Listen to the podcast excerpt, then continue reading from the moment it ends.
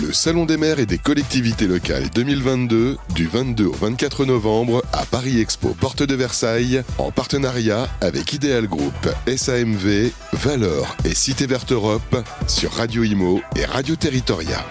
Bonjour, merci d'être avec nous. Il est 14h35, nous sommes en direct ici au 104e congrès euh, des maires de France. Euh, quand je dis des maires de France, des maires de grandes villes, de petites villes, de grandes métropoles, mais aussi les maires ruraux qui sont au présent avec nous. Voilà, Euh, on va bientôt terminer nos émissions ici au 104e congrès. Euh, on vous retrouvera aussi avec beaucoup de plaisir. Vous pouvez bien évidemment, comme d'habitude, récupérer l'ensemble des podcasts que nous avons euh, tournés ici euh, sur les applications qui vont bien. On va parler justement d'un baromètre de l'immobilier, notamment des villes moyennes. Euh, pour cela, pas mieux que les notaires, puisqu'ils sont aux premières loges de cette analyse et de ce baromètre. J'ai le plaisir d'accueillir sur le plateau Frédéric Violot. Bonjour. Bonjour. Frédéric, vous êtes notaire associé, notaire conseil en protection de l'environnement, et vous êtes basé à Caen. Absolument. Et vous venez nous présenter une étude extrêmement intéressante, et je vous en laisse euh, le soin de, de- de nous décrire les contours. Mais le pitch, c'est, euh, on pourrait le qualifier, j'aime beaucoup, c'est sur le titre, vous le voyez ici, les amis, une attractivité résidentielle retrouvée. Oui. J'allais dire presque la revanche des villes. Moi, je, je mettrais revanche des villes moyennes. La revanche des villes moyennes. Absolument. Dans un programme qui avait été initié à, à l'époque, rappelez-vous, c'était Jacques Mézard qui avait initié le plan Action Cœur de Ville, une tendance de fond qui est confirmée de nouveau en 2021. Ça nous donne envie d'en connaître plus, Frédéric. Je crois que vous avez employé une très bonne expression quand vous dites que c'est une tendance qui s'est confirmée. Je crois que c'est un point important. En sortant de la crise sanitaire, on a tous entendu parler euh, d'une espèce d'exode en fait. hein. On avait l'impression que les Français quittaient massivement les grands centres urbains pour euh, euh, envahir les petites communes et notamment celles qui se trouvaient sur les, les parties littorales pas trop loin, euh, pas trop loin de leur euh, département d'origine. Je crois que c'est un petit peu plus précis que ça, c'est un petit peu plus fin que ça.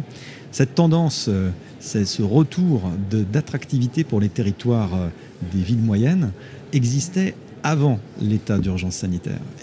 On peut considérer que c'est la sortie de crise sanitaire qui a accéléré, cette tendance-là. Mais le processus était déjà initié et la crise sanitaire n'a fait qu'être un, un révélateur, un déclencheur de la décision, un accélérateur de la prise de décision, le critère, le paramètre qui a fait que, eh bien, tac, ça y est, on va le faire. Est-ce que, est-ce, est-ce que le, sans entrer dans le, le prix, bien évidemment, qui est déterminant, parce qu'on voit que en s'éloignant des grandes villes, c'est, hallucinant. Je veux dire, on a des prix qui, des gaps euh, euh, phénoménales, avec une qualité de vie euh, nettement accrue. Comme si finalement, euh, ça rendait les gens un peu schizophrènes. D'ailleurs, ça a certainement décidé beaucoup de familles. Est-ce qu'il y a, est-ce n'y a pas là une volonté, selon vous, avec les clients ou, ou- les personnes qui veulent bouger comme ça, de se retrouver avec du verre, de l'air, de la perspective? Est-ce que, Frédéric Violot, le vrai luxe, ce serait pas l'espace C'est clairement, c'est clairement le, le- le cas. On, on a eu, euh, à la sortie de la crise sanitaire, peut-être cette impression que c'était une réaction au sens physiologique du terme, c'est-à-dire qu'on sortait d'une période de confinement, de plusieurs périodes de confinement, dont la première qui a été extrêmement marquante parce Ouais. que c'était la plus dure, Et violente. Hein, et oui, violente. Donc, euh, on peut imaginer que les gens qui étaient enfermés en famille dans un appartement avec un balcon pas exploitable ont eu évidemment, dès qu'ils ont eu l'occasion de pouvoir sortir, cette envie naturelle de respirer. Bien sûr. Et on pouvait penser, on aurait pu penser que cette tendance-là allait être très très conjoncturelle, c'est-à-dire que ça allait durer 6 mois, 8 mois, 1 an, et puis qu'après, on reprendrait les bonnes vieilles habitudes. Mais il s'avère que ça a été plus profond que ça, et que ça a été en fait révélateur d'une intention qui aujourd'hui est pérenne. On a pu le vérifier. On a eu, nous, notaires, nous sommes des gens prudents, euh, longtemps le discours consistait à dire attendez, euh, il faut se laisser du temps pour analyser les chiffres, il faut qu'on prenne le temps de mesurer l'impact dans, la durée de cette nouvelle physionomie, euh, de ce nouveau critère dans l'acquisition. Mais aujourd'hui, c'est toujours le cas. Et je pense que sur ces sujets-là, on ne reviendra pas en arrière. Vous en parlez avec des promoteurs. Commercialiser un logement aujourd'hui en copropriété qui n'offre pas à l'accédant une petite terrasse, euh, un balcon bien exposé et exploitable, ça va devenir très compliqué. Et ça, à mon avis, ça ne changera pas. Ça ne changera pas. Néanmoins, on a vu revenir des personnes euh, et des foyers dans les zones urbaines tendues à cause de l'effet économique. hein. Je précise, c'était la première analyse quand on a fait euh, cette étude. Euh, juste avant, avant, de rentrer dans le, dans le vif du sujet, est-ce qu'il y a eu un exode urbain ou pas Non. Selon vous? Non. Parce qu'on a, on a tous cru, on est d'accord. Oui. On, on nous avait bassiné à l'époque, à l'époque en nous disant il va y avoir un exode massif euh, urbain. Force de constater que c'est pas le cas, hein, Frédéric. Non, c'est pas le cas. Alors, je, je, suis bien placé pour vous le dire puisque ça fait partie du discours que on s'est évertué à euh, euh, rabâcher, rabâcher et rabâcher encore dès qu'on nous parlait d'exode urbain. Il n'y a pas eu d'exode urbain, il y a eu véritablement euh, l'émergence d'un nouveau comportement, d'une nouvelle catégorie d'acquéreurs immobiliers qui effectivement et ont été tentés de quitter leur centre urbain pour se rapprocher d'un département plus vert, généralement limitrophe. Donc c'est une, une tendance qui se mesure, qui est réelle, qui est établie, qui est tangible, mais euh, les villes ne se sont pas vidées pour autant. On considère aujourd'hui que cette espèce de, de- d'évolution de la migration vers un territoire extérieur à la ville d'origine est en hausse d'à peu près 3%. Donc ça se mesure, mais euh, pas de panique, les villes ne sont pas en train de se vider. Et d'ailleurs, euh, les tendances de marché immobilier sur les grandes villes, et notamment Paris pour ne pas la citer, euh, le confirment. On a vu il y a quelques mois une légère baisse de volume sur Paris, une légère correction des prix qui aujourd'hui sont quasiment stables ou en toute, en toute légère hausse. Et les volumes sont repartis de façon euh, quand même euh, assez, assez significative. Donc les villes se sont pas vidées, les villes se sont pas, euh, ne vont pas se vider. Alors, elles ne vont pas se vider. Alors, les- études vous donnent raison, sauf à Paris, qui perd 10 000 habitants chaque année. Mais quand on voit que c'est quand même la ville la plus dense après Mumbai, c'est sûr que euh, il, il peut, perdre 10 000 habitants. Par contre, ce qui est intéressant, c'est le relan démographique, le retour démographique positif de certaines, de, certaines communes. Et je voudrais juste qu'on introduise le sujet avec euh, des chiffres que, que je vois depuis 2018. Le volume des ventes a augmenté de 17% dans les villes bénéficiaires du programme Action, de Ville, Ouais. et même 20% lorsqu'on considère l'ensemble de l'agglomération. C'est incroyable. C'est un succès euh, incroyable. Et vous, vous- vous allez même plus loin. Cette hausse du volume concerne 164 villes sur les 200 qui ont été étudiées. Oui, et sur un panel global de, de villes concernées par le baromètre Action Cœur de Ville qui est de 234, Et oui, 234 villes. Donc c'est très significatif. très Et significatif. c'est une hausse de volume qui est supérieure à la moyenne nationale. Donc on voit bien que les villes qui ont marqué le plus de points en termes de, de- de dynamique sont effectivement ces villes-là. Alors, est-ce qu'on peut en citer quelques-unes emblématiques qui ont tiré leur épingle du jeu, qui vous viendraient à l'esprit? Oui, euh, je, je- je pense euh, autour de moi euh, à une ville comme Angers, par exemple, qui a connu euh, Angers, ça, ah oui. quelque chose d'assez extraordinaire, en volume et en prix. Euh, quand, euh, que je connais bien pour des raisons que vous, vous savez bien, euh, également a tiré son épingle du jeu. Les pouvoirs publics se sont un petit peu euh, emparés euh, de leur attractivité euh, à la sortie de la crise sanitaire pour justement faire valoir la qualité de leur territoire.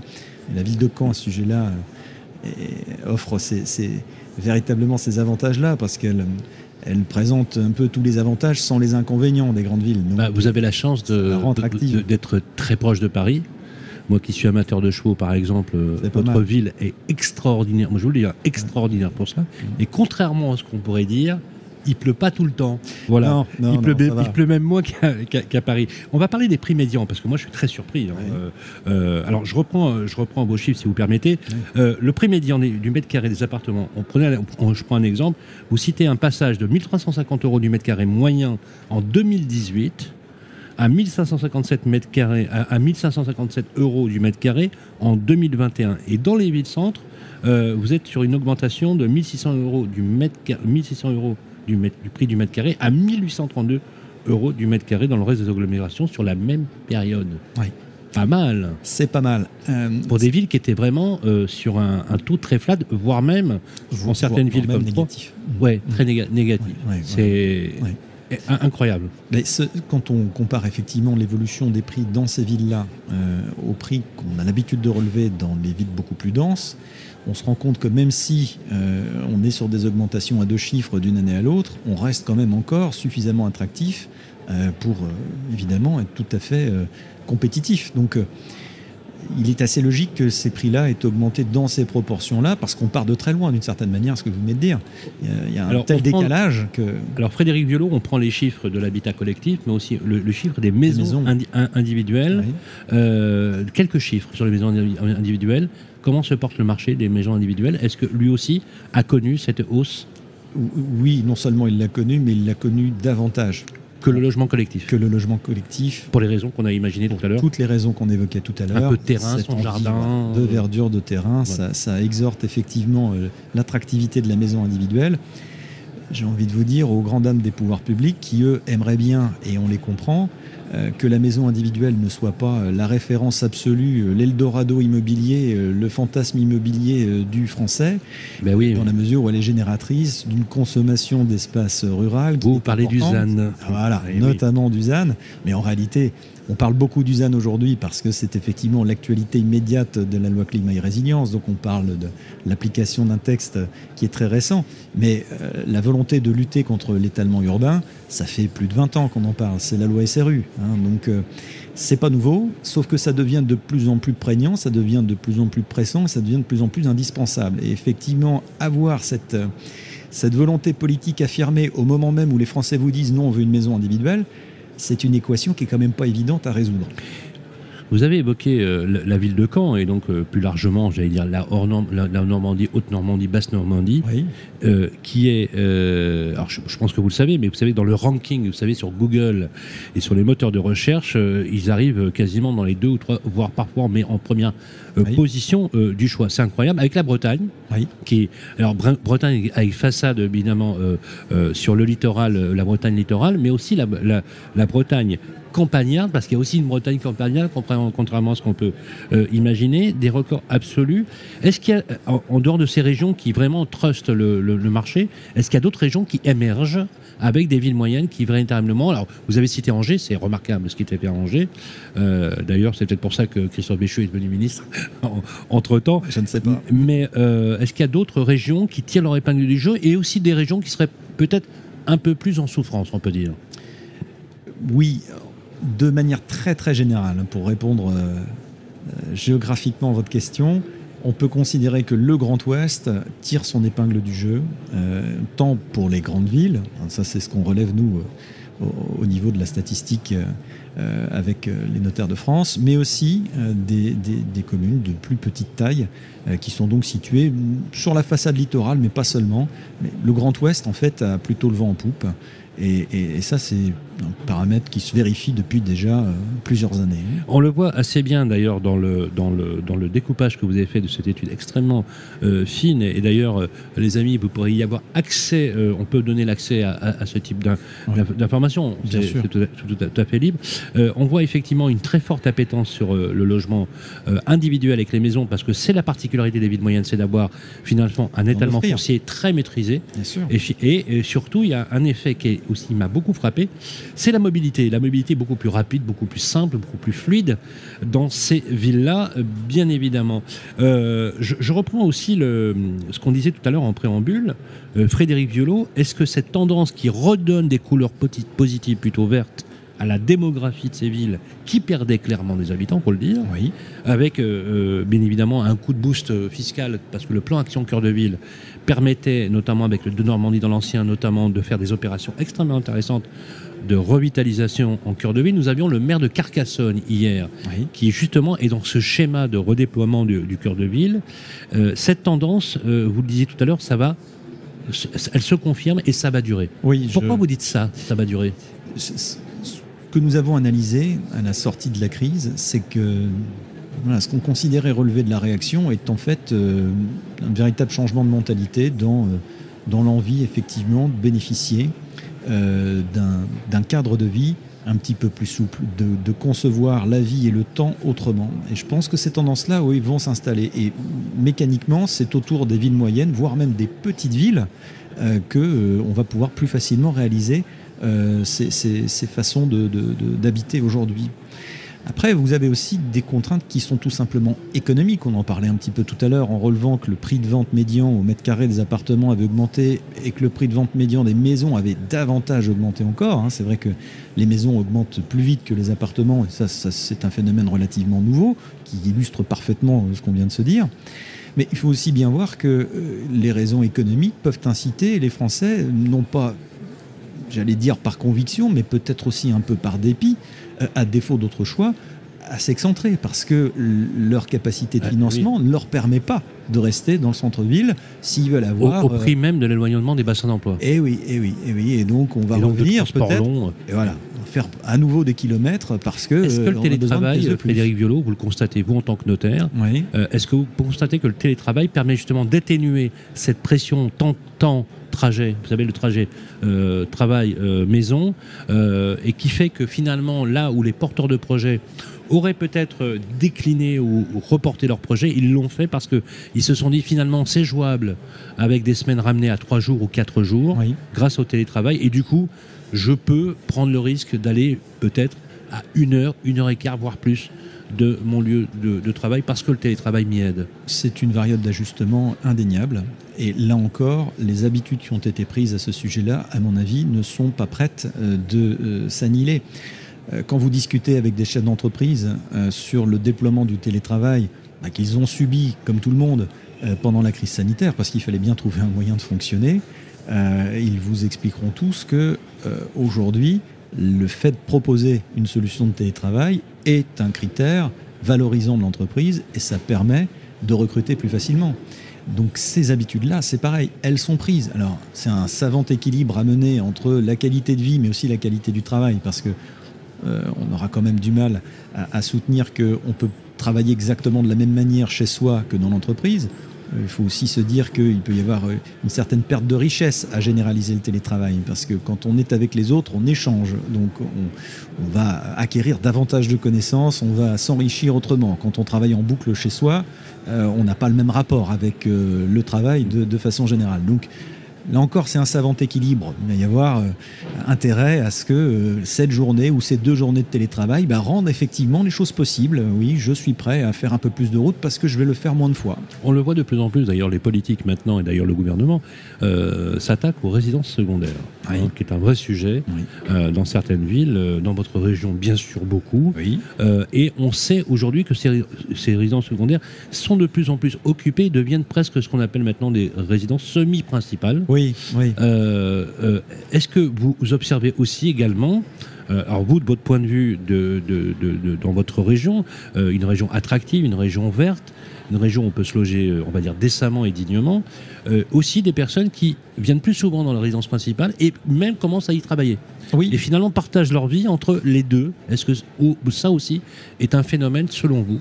Et vos collègues notaires, qui va continuer à s'inscrire dans la durée je pense que ce phénomène va continuer à s'installer. Euh, on a aujourd'hui euh, l'habitude d'employer euh, dans nos notes de conjoncture immobilière la, la notion de, de bi-résidence principale. Alors c'est un peu barbare comme terme, mais euh, c'est pas plus barbare que que de parler de résidence secondaire, parce que c'est vrai qu'on a tendance à qualifier de secondaire tout ce qui n'est pas une résidence principale. Donc, Oui, à la limite, ouais. un appartement qu'on loue, c'est une résidence secondaire. Ça n'a pas de sens non plus. Mais l'idée est quand même assez claire. Euh, J'ai ma résidence principale dont je ne me suis que, que je n'ai pas perdu, hein, que j'ai conservé, mais euh, je vais avoir quelque chose qui, qui est plus un lieu, un simple lieu de villégiature. Je vais effectivement avoir l'endroit où je vais passer trois voire quatre jours si je me débrouille bien, et, et- et donc c'est plus vraiment une résidence secondaire au sens euh, un peu caricatural du terme. Donc ça, on l'observe. Maintenant, attention, on parlait tout à l'heure d'exode urbain, euh, donc. euh, je m'évertue à vous dire qu'il n'y avait pas eu d'exode urbain, mais le phénomène que vous décrivez est, un peu le corollaire de ça. C'est-à-dire qu'on s'adresse quand même en disant ça, en évoquant ce comportement, à une catégorie de la population qui a non seulement les moyens de conserver sa résidence principale en centre urbain, ce qui est déjà pas donné à tout le monde, mais en plus de pouvoir s'offrir une résidence euh, numéro 2, on va l'appeler comme ça, euh, on ne s'adresse pas à la majorité de la population française. Donc on voit bien, en faisant ce petit exercice, qu'on est vraiment en train de parler d'un comportement qui certes est émergent, qui certes sera pérenne parce que bah, c'est tout simplement agréable de vivre comme ça, Mhm. mais qui, euh, malheureusement ou heureusement, je ne sais pas, concerne pas la majorité de la population. Donc Oui, oui. c'est Ah une oui. tendance Bah, marginale malgré tout. Oui, oui, ça, ça, je suis, vous avez absolument raison de, de- de le souligner. C'est pas, c'est une tendance. euh, il faut avoir un certain nombre de moyens pour pouvoir Voilà. vivre Voilà. de cette façon-là, parce que déjà que les personnes ont du mal à se loger ou même de financer leur logement. Si on en Exactement. avait deux, là, ça serait un Exactement. peu compliqué. Euh, pour, nous, pour conclure cette interview, il y a deux choses que je voudrais voir avec vous. C'est justement, vous, vous, vous classez euh, les évolutions avec les EPCI, les établissements publics. Oui. Euh, euh, Opération intercommunale. voilà, d'opérations Mhm. Intercommunales Mhm. et les villes-centres, Oui. avec des chiffres quand même. euh, je vois par exemple sur la partie totale de PCI, plus 52 540 ventes en, comparant année 2020-2021, Oui. c'est bien ça. Oui. C'est plus 52 000 et c'est plus 19 000 pour la partie des villes-centres Mhm. sur l- euh, 2018, 2019, 2021. Oui. C'est- C'est c'est- c'est intéressant. Est-ce que vous avez le retour des élus locaux euh, de ces petites villes, de ces villes moyennes? Euh, on, on va dire qu'ils se, je vais pas dire qu'ils se frottent les mains, mais parce qu'on leur a enlevé la taxe d'habitation. Donc, euh, mais bon, euh, parce que c'est des infrastructures hein, quand même. C'est, il faut penser euh, pas, Absolument. des choses basiques, l'école des enfants, les crèches. euh, Mhm. Voilà, on avait des maires qui nous disaient bon c'est bien, j'accueille de plus en plus d'habitants, mais pour pouvoir accueillir des habitants, il faut que je pense aussi le collectif et les, et les infrastructures publiques. Est-ce que vous avez un retour là-dessus? Certains élus, euh, comme vous dites, se frottent les mains, je ne sais pas s'il faut le dire comme ça, mais en tout cas se félicitent du fait que leur territoire devienne attractif à nouveau. Ah oui, Je ah oui, pense que, ah oui. voilà, on peut pas, on peut pas ne pas s'en fé- s'en féliciter. L'objectif de la politique Action Cœur de Ville, c'est justement aussi de permettre le renforcement de ces infrastructures et de leur parvenir, de leur faire euh, réussir cette transformation, de, de- de- de reprojeter leur ville sur les années, euh, sur les années à venir. Donc, ils sont euh, satisfaits de ça, mais pas inquiets de l'évolution de leurs infrastructures. On est conseil de pas mal de collectivités. J'ai jamais entendu un maire me dire Oh là là, c'est un problème. Non, c'est pas un problème. C'est plutôt, c'est plutôt au contraire une belle chose. Mais, mais il faut qu'on, il faut qu'on développe nos infrastructures pour être attractifs. Euh, on a employé euh, assez souvent, euh, les notaires de France, l'expression de déconnexion connectée. Mais c'est tout à fait ça. C'est-à-dire que on a envie de s'excentrer du centre urbain, ok, mais avec la fibre. hein, Oui. Attention. Euh, donc, euh, Ah oui. D'ailleurs, ça fait partie maintenant des critères. euh, des... On avait déterminé les cinq premiers critères. Absolument. Et je crois que la, la connectivité prenait même le pas sur la sécurité, vous voyez, pour, pour vous dire C'est tout à quel fait point. vrai. Mm. Euh, une petite minute pour conclure, mais je voudrais que vous nous parliez justement de ce qui est en préparation sur le baromètre de l'immobilier des villes moyennes de demain en 2022. Et oui, tout, est, mots. tout est parti euh, de, de- de- du, du résultat très positif, très encourageant euh, de notre coopération avec les pouvoirs publics et notamment donc, avec l'Agence nationale de cohésion des territoires, euh, avec le barème Action Cœur de Ville. On mesure ici, avec Action Cœur de Ville, les villes moyennes. Et donc, en gros, 234 euh, villes, 222 territoires. Et nous nous sommes dit qu'on pouvait faire encore mieux, on pouvait faire encore plus précis, et on pouvait aller chercher des collectivités plus petites, ce qu'on a appelé les petites villes de demain. Donc euh, le, le- la mécanique est à peine née qu'elle a déjà... C'est c'est quoi une petite ville en taille pour vous? Bon, une petite ville, ça va être une ville... 30 000 habitants Oui, voilà, on va être entre, entre 15 et 30 idéalement Entre 15 et 30. entre 15 et 30. Donc, vous voyez, on, on va, on va tourner le microscope d'un cran et on va aller voir ce qui se passe encore plus près sur les, les collectivités un peu plus petites et, et effectivement procéder à la même analyse, donc analyse de volume, bien entendu, analyse de prix médian maison et prix mètre carré médian appartement, et puis analyse de performance énergétique. C'est un point qu'on n'a pas souligné ensemble aujourd'hui, mais il faut bien voir que dans les trois critères qui nous permettent de dresser ce baromètre, le paramètre de la performance énergétique est un paramètre majeur et on va reconduire l'exercice sur les petites villes de demain, donc dans les, dans les mois et les années à venir. Euh, L'étude que on vous a remise. Et c'est vrai que le gros avantage neuve. que vous avez, vous les notaires, et que, que, je, que je connais bien, puisque on a le plaisir avec vous, le Conseil supérieur du notariat, de faire le tour de France Oui. euh, des clés de la ville, en avoir les villes moyennes, justement, les villes moyennes, les grandes métropoles avec les notaires, c'est que vous disposez d'une donnée. Euh, j'allais dire entre guillemets raffinée, traitée, euh, puisque effectivement une donnée n'a de sens que si elle est traitée correctement.